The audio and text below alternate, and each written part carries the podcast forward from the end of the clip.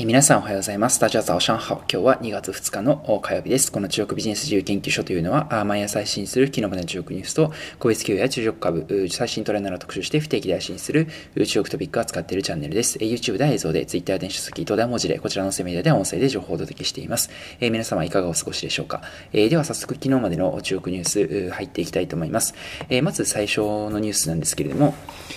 えまず中国のですね、え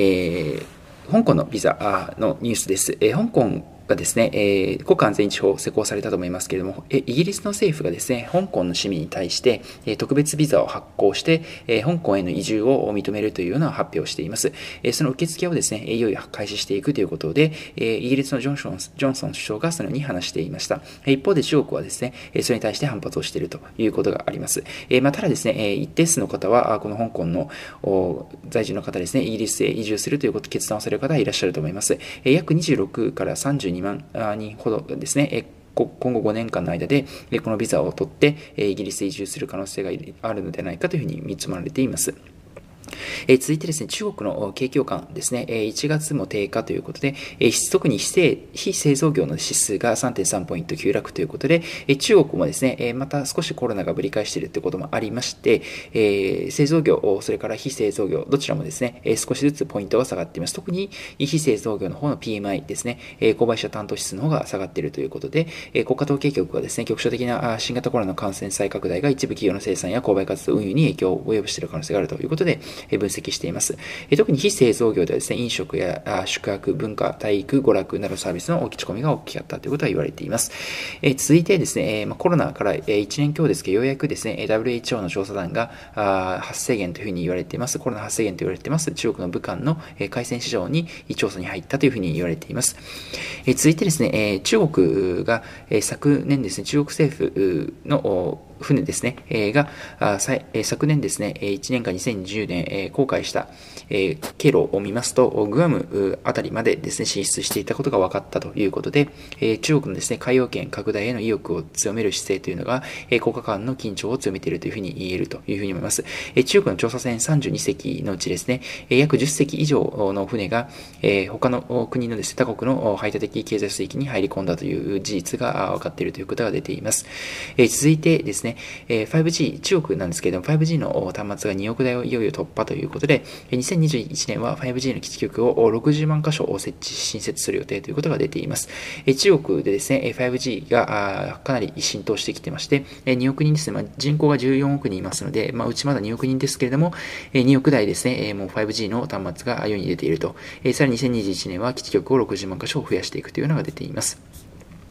え、続いてのニュースですね、え、企業のニュース入っていきます、え、メンズスキンケア等を手掛けておりますブランドで、え、メイクエッセンスという会社があります。こちらがですね、約24億程度資金調達というニュースが出ています。え、こちらはですね、ミドルレンジの価格帯で、え、展開するスキンケアブランドになりまして、え、2020年1月から正式に一般消費者向けの販売を開始しました。え、フェイスケア、ボディウォッシュ、シェービング、フレグランス、メイクなどの製品ラインがありまして、え、ですね、この、まあ、男性向けですね、中国で今まであまり考えがなかったような男性向け化粧品というのが、えー、流行ってきているということかと思います。えー、続いて EB 大手の BYD ですね、バフェットも投資、ウォーレン・バフェットも投資している BYD ですけれども、えー、こちらはですね、コロンビアの首都のボゴタの公共交通機関から約1000台以上のですね、バスを新規受注したということで、大型受注をしたということが出ています。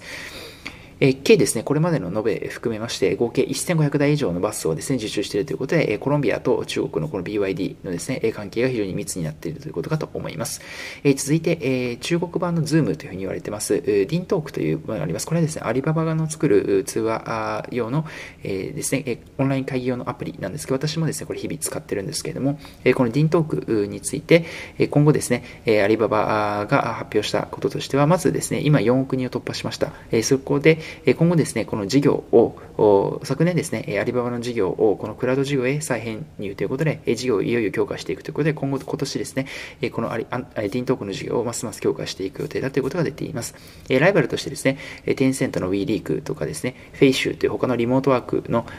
ツールもあります。あと WeChat ワークですね、テンセントのツールもありますので、まどこがシェアを取っていくかということで、テンセントとアリババがここもですね、シェアを争っているということかと思います。続いて、えー、配車アプリ大手の DD のニュースですけれども、えー、 DiDi のですね、運営するトラックの配車アプリで DD4 ユエンという会社があります。こちらがですね、えー、約1600億程度の大型資金調達を行うことが分かりました。かなり大型ですね。えー、リンドインベスターはテマセクですね、シンガポールの SF 系ファンドであります。テマセクとか、あと IDC キャピタル、その他ですね、えー、様々な会社、例えば中国の不動産大手でありますカントリーガーデン、えー、グループとか、あと、えー、アリババのジャック・マーシーのですね、個人ファンドであります、えー、ユンフォンキャピタル、YF キャピタルというのもお金を入れる予定になっています。えすでにですね、同社、昨年12月のですね、始めた資金調達に対して、え約3000億というですね、え申し込みが殺到したということで、え同社はですね、かなり今注目されているユニコーンというふうになっています。え続いてですね、え自動運転の商用化をを進めております UIC という会社がですね、140億円程度の資金調達ということが出ています。えこちらのですね、自動運転の会社なんですけれども、政府系のですね、中国財務部という日本でいうと財務省に該当するようなものが出資をしているですね、国家製造業転換消去基金というファンドがあります。こちらもですね、戦略的な投資を、出資を行った初めての会社ということが出ています。調達した資金はですね、自動運転プラットフォームの最新技術の開発や自動運転の開発、大規模な実用化の推進に当てていくということが出ています。中国ですね、政府も支援しながら企業のですね、スタートアップ、ベンチャーも支援してというようなことでお金を入れているということかと思います。それから最後、マーケットのニュースですね。2000 1日のですね、反戦銘柄の騰落率ですね、上がったものから、上がったものをお伝えしますけれども、1位メイトワンですね、それから9.89%、昨日メイトワンかなり上がりました。それから続いて2位がシェンジョーゴージージートワンというですね、繊維アパレルの会社が6.51%、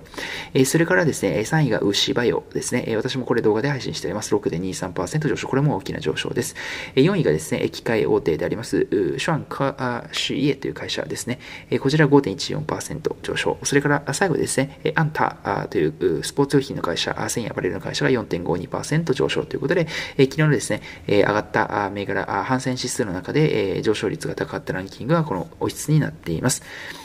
えそれからですね、えアリババがですね、今日決算発表になっています。えそれからピンヤンハオイシャンですね、えピンヤングッドドクター、どちらも私の動画で配信してますけれども、もう決算を、最終決算を発表する予定ということが出ていますので、え決算の数字をまた注目していきたいなというふうに思います。え今日ですね、また様々なニュースをお伝えしましたけれども、えー、まあ、個人的にはですね、えー、まあ、あの、アリババのですね、ディントークですね、えー、中国版ズームというふうに言われているディントーク、どこがこのオンライン会議システム、シェアを取っていくか、まあ、世界的に見るともズームが圧倒的ですけれども、中国はですね、お伝えした通りディントークと、ディントークアリババがグループがやっている会議ツールですね。それから、この、WeChat ワークとかですね、テンセントがやっているものもあります。どちらがシェアを取っていくかというのは非常に注目していきたいと思います。ディントークです。私もユーザーなんですけれども、Zoom よりですね、はるかに使いやすいですね。え特に、えー、Zoom だとですね、無料版だと、その、視聴制限がかかったりですね、え40分とか時間制限設けられると思うんですけど、ディントークはですね、全くそういうこともなくですね、え録音機能も、録画録音録画機能も全く同じようについていますし、ファイルを送ることも全く問題なくできるということで、えま、個人的にはですね、非常に使いやすいツールかなというふうに思っています。はい、えー、それからですね、えー、あと DD のですね、え、トラック配車サービスであります DD フォーユ、えー、フォーユンですね、え、いよいよ大型の資金調達ということで、えー、IPO もですね、将来的には見据えてくるのかなというふうに思いますので、え、中国株ご興味ある方はですね、将来の株価、株式銘柄ということでチェックしておいて、えー、損はない銘柄かなというふうに思います。はい、えー、今日も様々なニュースをお伝えさせていただきましたけれども、えー、こちらのですね、中国ビジネス自由研究所の方では、えー、このような形で引き続き、YouTube、電子書籍、Twitter などので日々情報を配信しております。え、先日出版しました電子書籍とも引き続きごご好評いただいておりますので、もしご興味ある方概要欄の方に、YouTube 等々のリンクと合わせて貼っております。え、ぜひ一度覗いていただければと思います。え、それでは皆さん、え、本日も良い一日をまたお会いしましょう。え、Good luck 12名、はい、シャツジェン。